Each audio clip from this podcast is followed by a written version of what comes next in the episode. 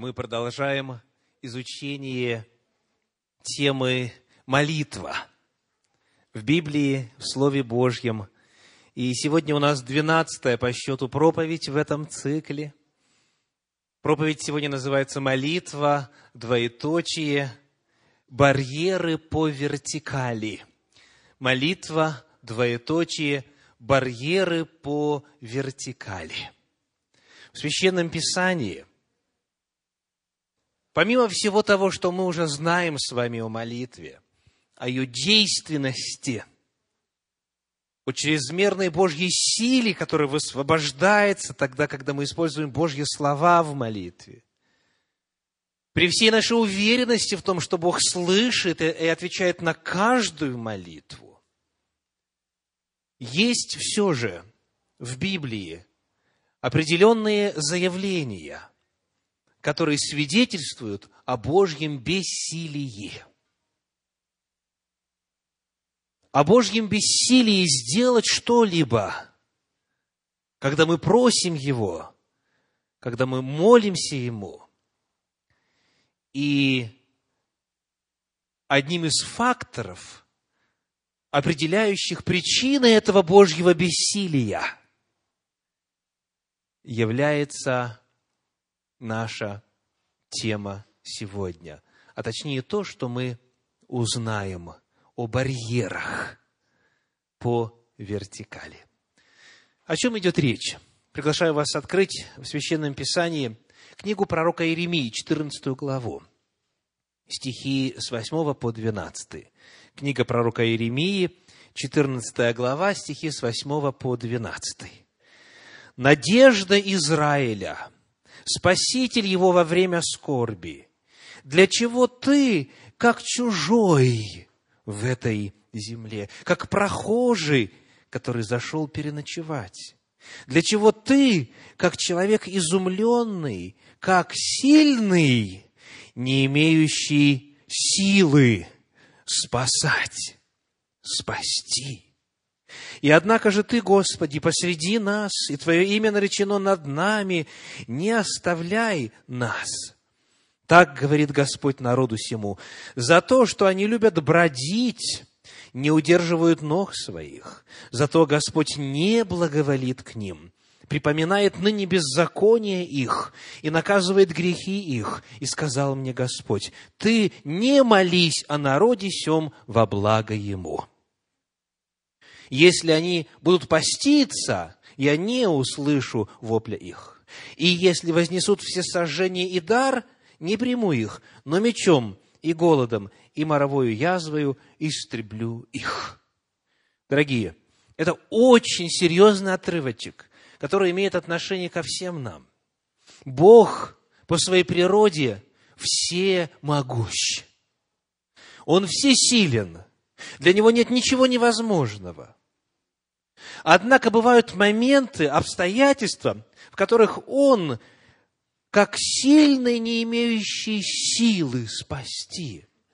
Сама эта фраза представляет э, по себе оксиморон, то есть нечто, что обладает внутренней противоречивостью, невозможное, соединенное вместе. Как это сильный не имеет силы? Если он не имеет силы, значит, он не силен, правда? Господь говорит, вот причина. Когда Господь не может ответить, когда Он не может благодатствовать нас, когда Он не в состоянии высвободить свою силу, это чаще всего бывает по причинам, указанным в этом отрывке. И каковы они? Почему Господь не может ответить?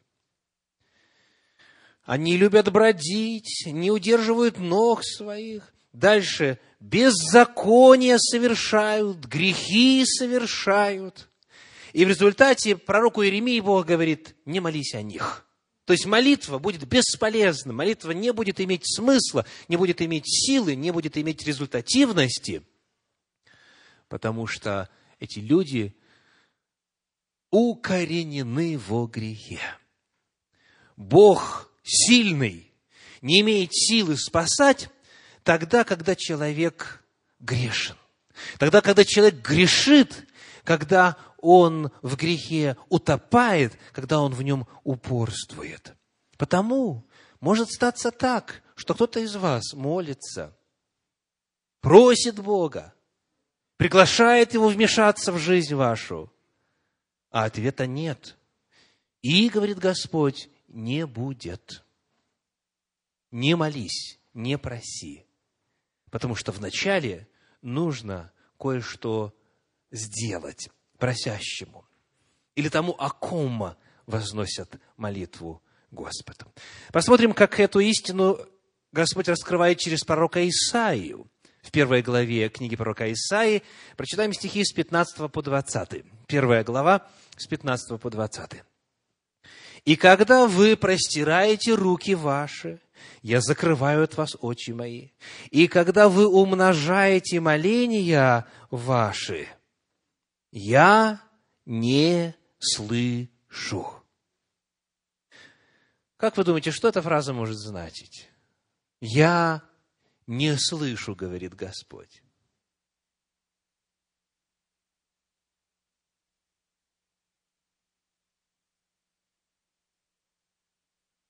Бог слышит все, правда?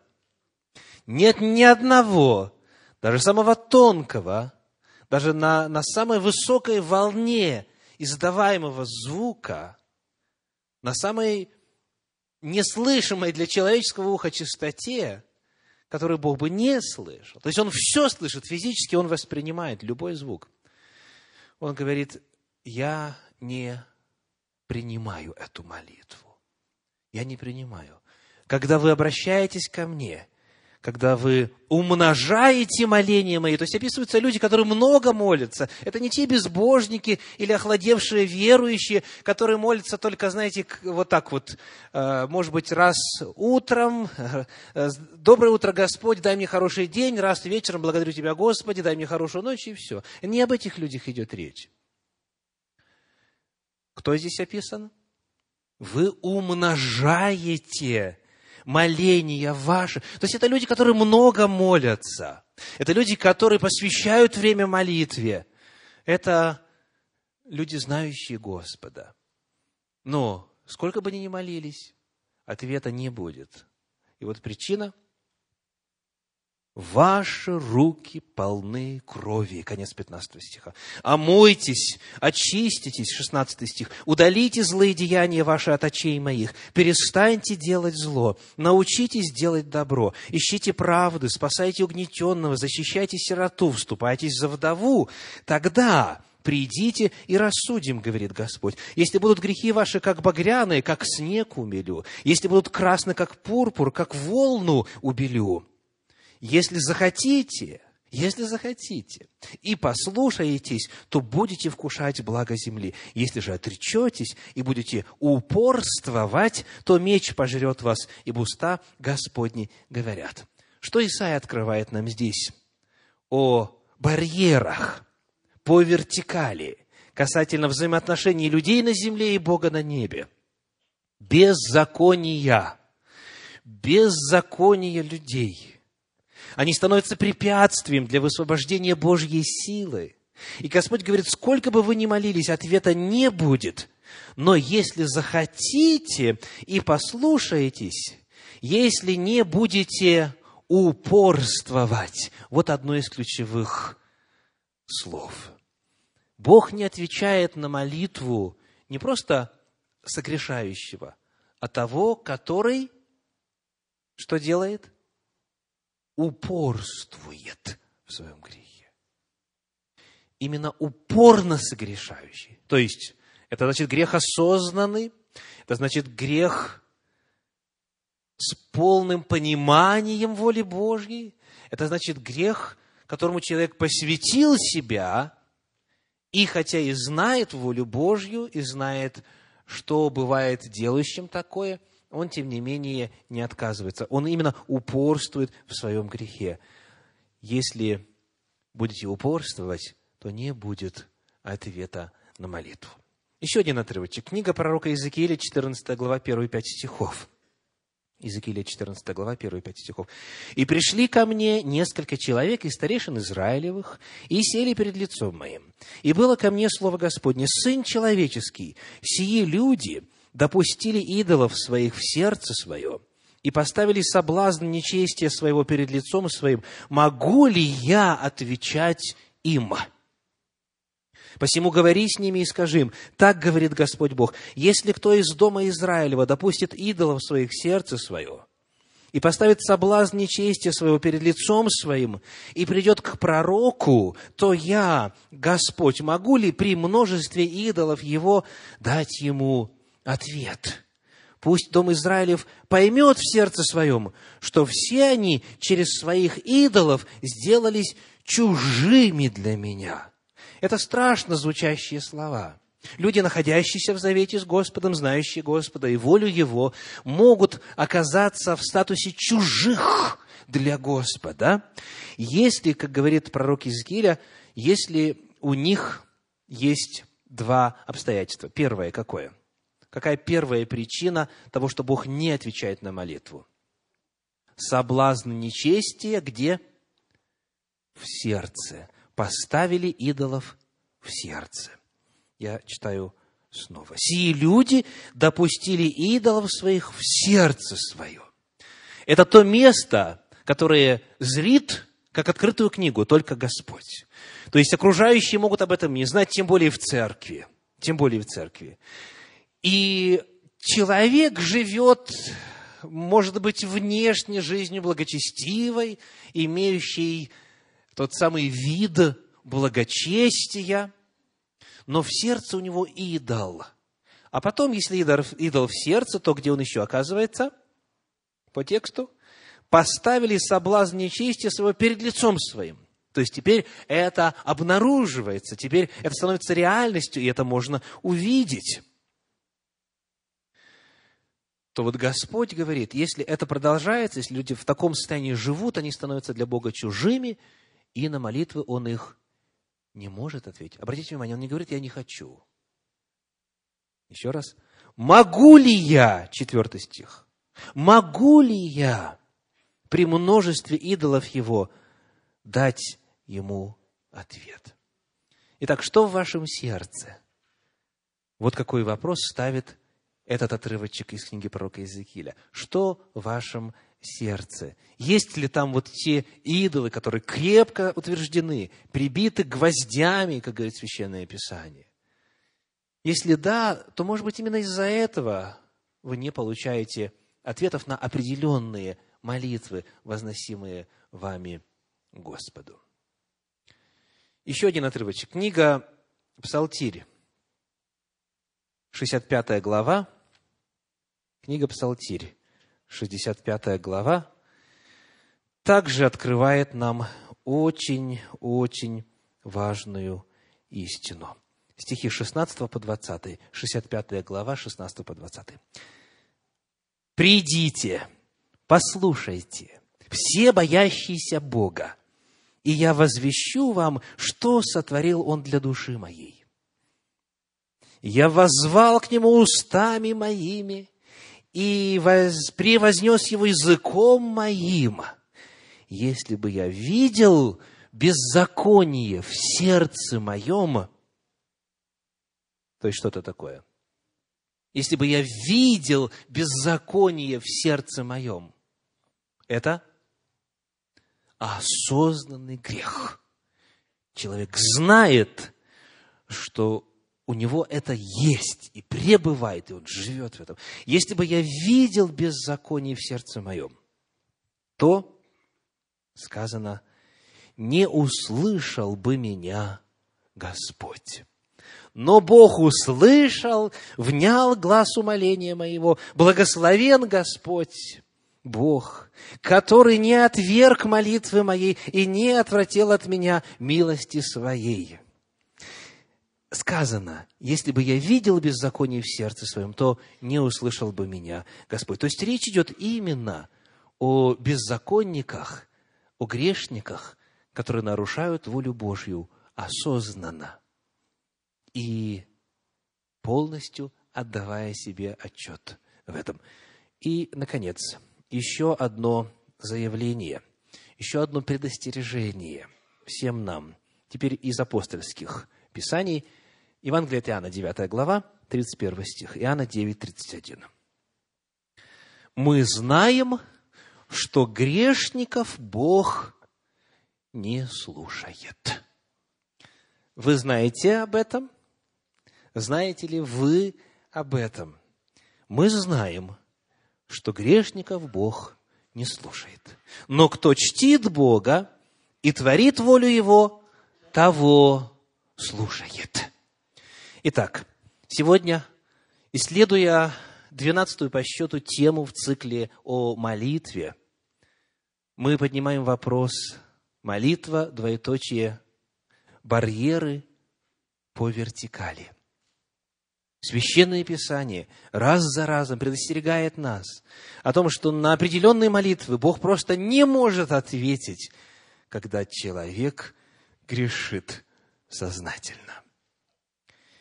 Вспомним некоторые иллюстрации из Священного Писания. Можете ли вы вспомнить сейчас некоторых людей, которые молились Господу, вопрошали Его, а Бог не мог им ответить?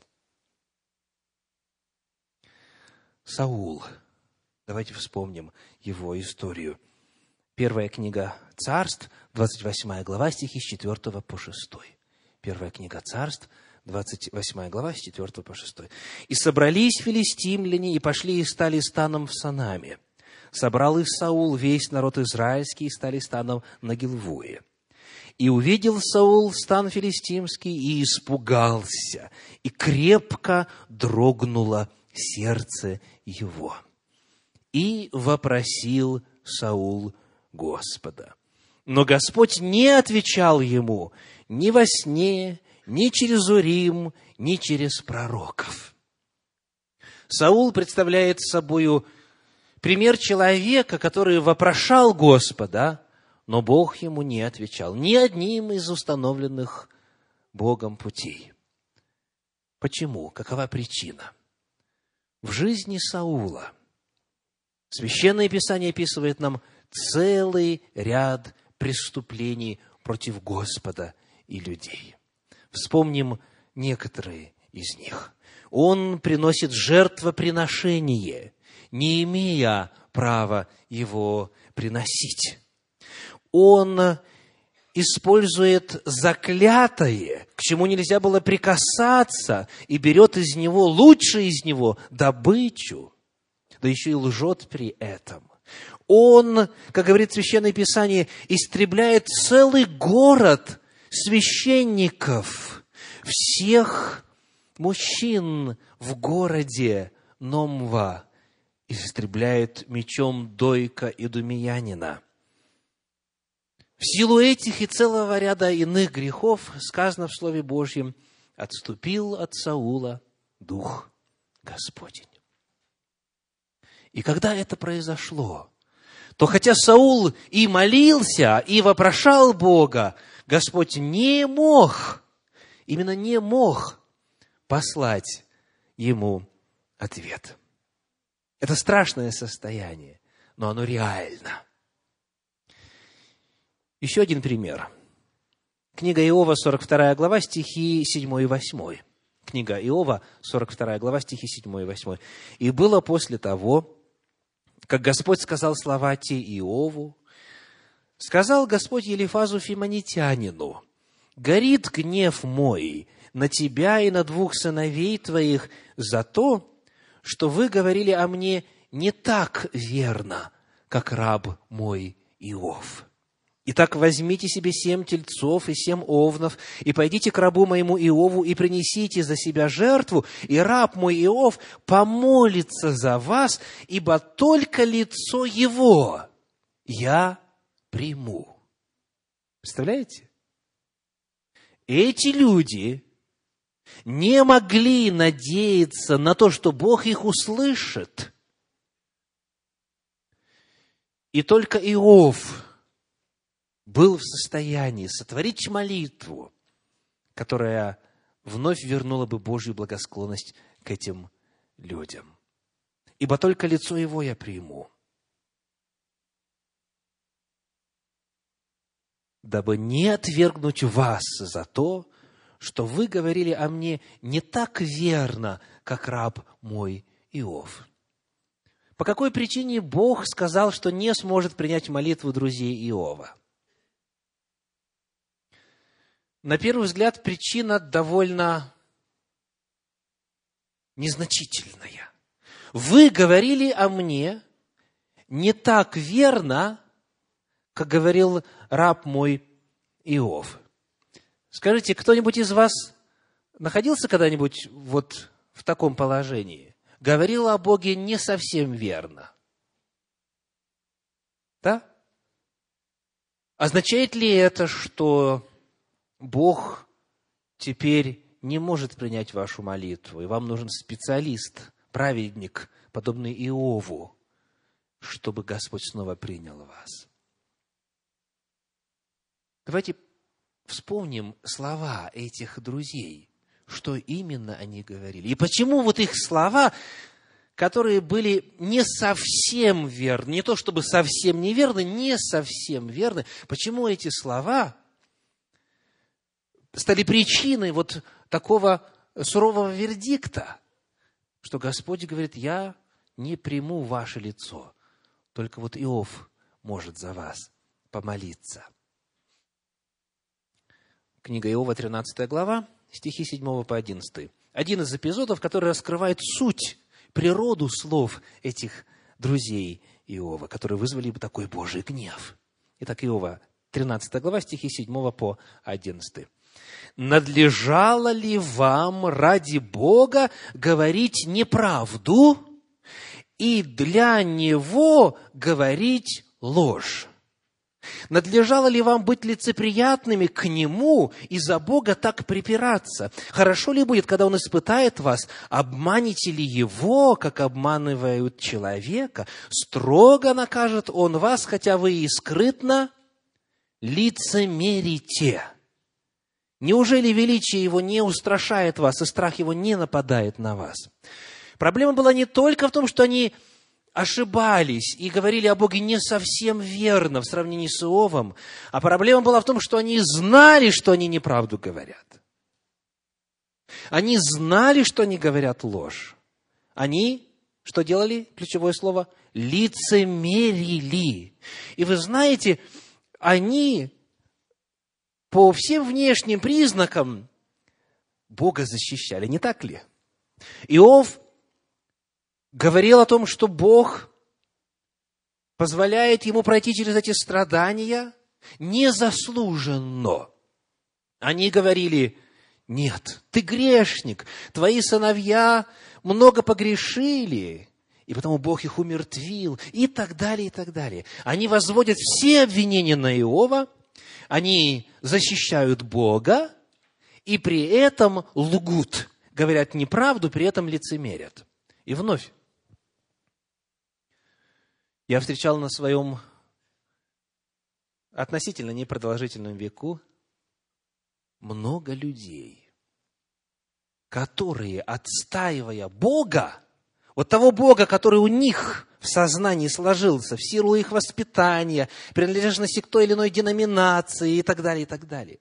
Они, защищая свое представление о Боге, говорили неправду. И они знали об этом. Они знали, что этот аргумент не выдерживает никакой критики. Они знали, что это нелогично, непоследовательно. Они знали, что это лукаво.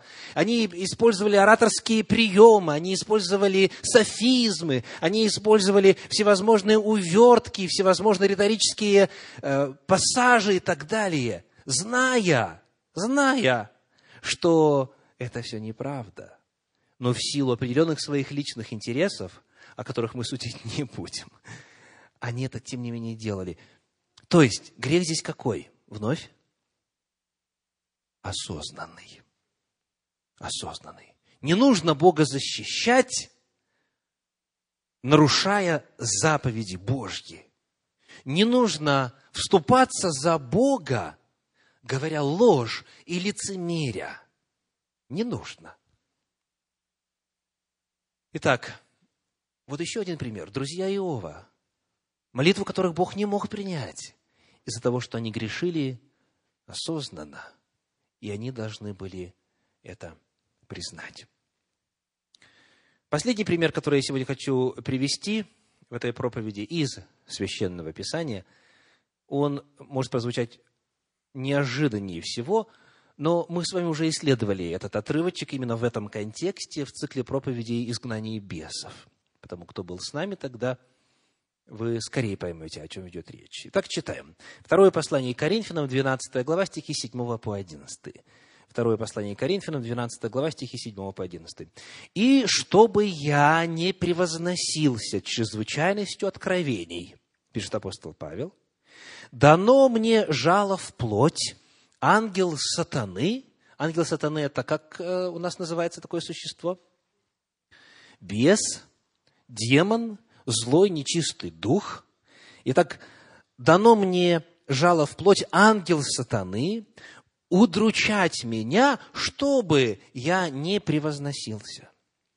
Трижды молил я Господа о том, чтобы удалил его от меня.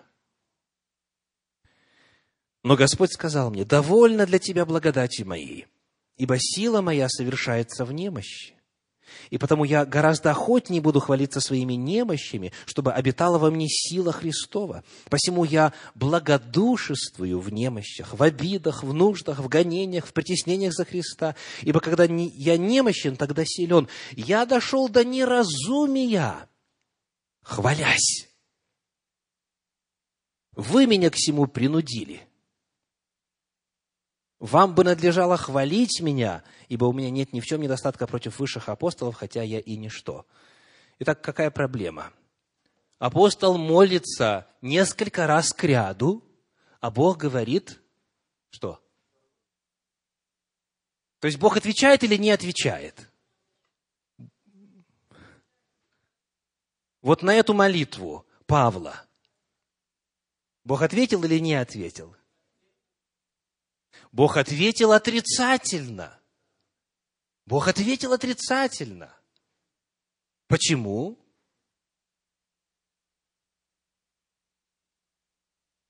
Почему? Что было причиной? Что было в данном случае вот этим барьером по вертикали? Превозношение апостола, его хвастовство – и в свое время я в проповеди давал вам статистику использования греческого глагола «каухаумой» в подлиннике. Оно используется в Священном Писании определенное количество раз, и только всего пару раз его использует не апостол Павел. А все остальные случаи употребления этого слова именно в Писаниях апостола Павла, именно говорящие о нем. То есть контекст какой? Чтобы я не превозносился, Бог вот оставил беса, демона, нечистого злого духа удручать меня. И он дальше признает, 11 стих, «Я дошел до неразумия, хвалясь». А вот когда была одержана победа над этим грехом, когда апостол избавился от хвастовства, от превозношения, тогда барьер по вертикали был устранен. И тогда не было у дьявола у ангела сатаны, у беса, демона, злого нечистого духа не было причин и права удручать апостола.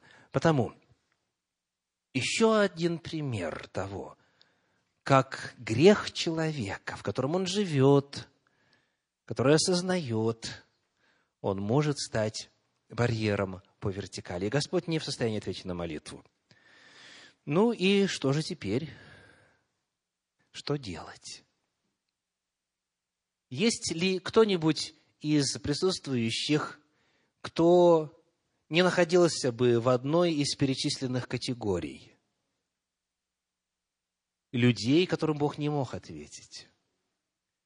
Иными словами, вопрос стоит так. Есть ли праведники, не согрешающие?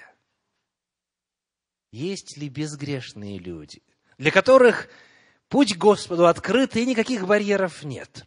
Священное Писание утверждает, книга Экклесиаст, 7 глава, 20 стих, Экклесиаст 7, 20, нет человека праведного на земле, который делал бы добро и не грешил бы. Нет человека праведного на земле, который делал бы добро и не грешил бы. Или из апостольских писаний, послание римлянам 3.23, римлянам 3.23, потому что все согрешили и лишены славы Божьей. Итак, все мы грешники. Означает ли это, что Господь не сможет никому из нас ответить? Каков выход из ситуации? Путь у нас только один. Божье милосердие, долготерпение, милость и благодать, которые были даны нам еще прежде вековых времен. А потом, начиная с э, истории первой семьи наших прародителей Адама и Евы, все больше и больше открывались, пока не достигли своего апогея в служении и смерти Иисуса Христа, Сына Божия. Есть способ очиститься от грехов. Есть способ изъять из своего прошлого все вот эти записи преступлений, грехов и беззаконий. Сказано в Священном Писании так. Книга пророка Иеремии, 3 глава, стихи 12 и 13. Иеремии, 3 глава, 12 и 13. «Иди и провозгласи слова сии к северу и скажи, «Возвратись, отступница, дочь Израилева», говорит Господь. «Я не изолью на вас гнева моего, ибо я милостив, говорит Господь, не вечно буду негодовать. Признай только вину твою. Признай только вину твою. Ибо ты отступила от Господа Бога твоего и распутствовала с чужими под всяким твистым деревом, а гласа моего вы не слушали, говорит Господь. То есть, речь не идет о том, что Бог не слушает тех, кто от Него отступал или отступает. Бог не слушает тех, кто упорствует в отступлении от Него. Бог не слушает тех, кто, осознавая свой грех, остается со своим грехом. Бог не слушает тех, кто не признает свой грех, кто лицемерит, кто создает видимость, тот самый вид благочестия. И потому весть проста и ясна, как день. Давайте вспомним прочитанное. Признай только вину твою. Вот и все. Это начало. Это поворотный момент. Это точка обратного отсчета. Признай только вину твою. Признай, значит, вслух ее назови. Значит, озвучь ее пред Господом. Значит, исповедуй. Значит, заяви ему об этом во всеуслышание в тайной комнате твоей, или если это касается других людей, в присутствии других людей, или если хочешь э, с душепопечителем, признай вину твою. Признай только вину твою. Книга Псалтирь, 31 глава. Книга Псалтирь, 31 глава. Стихи с 3 по 7. 3 глава с 3 по 7 когда я молчал, обветшали кости мои от вседневного стенания моего. Давайте сделаем паузу. Не находите ли вы, что противоречие здесь между первой и второй частью фразы? Что делал псалмопевец? Молчал и еще что делал по тексту? каждый день Дайте текст. Стенал. Итак, ну, можете ли вы кто-нибудь из вас продемонстрировать стенание? Можете продемонстрировать стенание? Чтобы стенать, что нужно делать? Издавать звук. Правильно или нет? Правильно или нет? То есть невозможно стенать, не издавая звуков, не так ли? Можно воздыхать, ну почти беззвучно, и то слышно. Можно терзаться внутри, но стенать беззвучно невозможно. Вот тогда снова смотрим на стих. Что тогда может означать фраза «когда я молчал, обветшали кости мои от вседневного стенания моего». Что значит он молчал? О чем он молчал? Читаем дальше. Четвертый стих.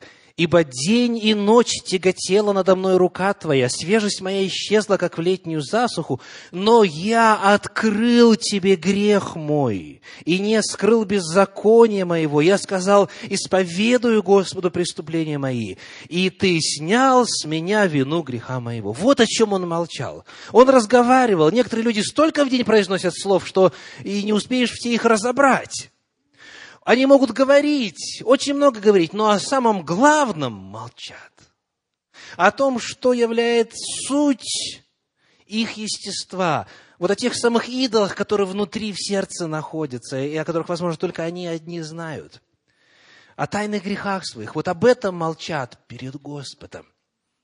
Но когда человек понимает, что дальше молчать значит смерть, уже свежесть исчезла, уже кости обветшали, уже все валится, уже все рушится в жизни, и взаимоотношения, и здоровье, и работа, и финансы, и так далее, и так далее. Бывает только тогда человек начинает говорить, перестает молчать. Зачем? Доходить до этого. Зачем?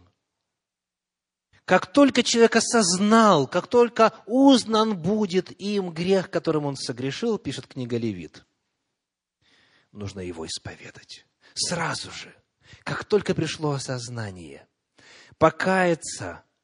И дальше шестой стих 31 главы книги Псалтирь. «Зато помолится тебе каждый праведник во время благопотребное, и тогда разлитие многих вод не достигнет его.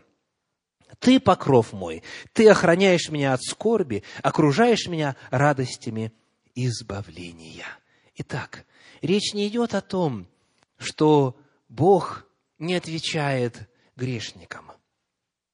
Речь идет о том, что Бог отвечает грешникам, не отвечает грешникам, которые упорствуют в грехе, молчат о грехе, не признаются, делают вид, что этого нет, что проблемы не существует, чего бы она ни касалась. И наоборот, Бог отвечает грешникам, которые осознают свой грех, и которые приходят к Нему в покаянной молитве, которые поименно называют, которые раскрывают уста свои и исповедуют свой грех, и обретают легкость, радость, радость спасения. Здесь чудный язык, чудный язык сказано в седьмом стихе, «Ты покров мой, ты охраняешь меня от скорби, ты окружаешь меня чем? Радостями избавления». Когда Господь дает прощение греха, и человек верою принимает это прощение, это самая большая радость из всех возможных на земле. Итак, барьеры по вертикали появляются в результате греха, в котором человек упорствует, в котором пребывает, в котором не признается. И они устраняются милости, милостью Господней на основании жертвы Агнца Божия Иисуса Христа, который пролил кровь свою за грехи всего мира. По милости Господней они устраняются покаянием и молитвой исповедания, признанием в грехе. Если Бог не отвечает на какие-то ваши молитвы, возможно, у вас есть неисповеданный грех. Если вы не можете обрести силу для преодоления каких-то негативных обстоятельств своей жизни, возможно, потому что вы самому себе даже не хотите признаться, что у вас этот грех есть. И, возможно, когда идет а, проповедь, вы, подобно маленьким детям, играющим в войну, делаете так. Один стреляет, а другой что делает? Все мимо. То есть пуля летит, доходит и раз, направо, налево, вверх, вниз, куда угодно. Только не сюда, только не сюда. Бывает, что человеку нужно услышать 50 раз обличение во грехе, пока он скажет, слушай, это же для меня проповедь. Это же для меня. Дух Святой старается. Если есть такой грех, который человек совершает, в котором упорствует, в котором не признается, который не исповедует, это будет барьером по вертикали. Итак, исследуйте свое сердце и признайте свои грехи, исповедуйте их, принесите их Господу. И Господь начнет снова являть свои чудеса в вашей жизни. Господь со своей стороны все уже сделал, и Он ждет. Все стою у двери и стучу. Если кто услышит голос мой и отворит дверь, то войду к нему и буду вечерять с ним, и он со мною. Откройте Господу дверь. Не прячьтесь. Он и так все видит и все знает. И тогда молитвенная жизнь обретет новую меру успеха. Аминь.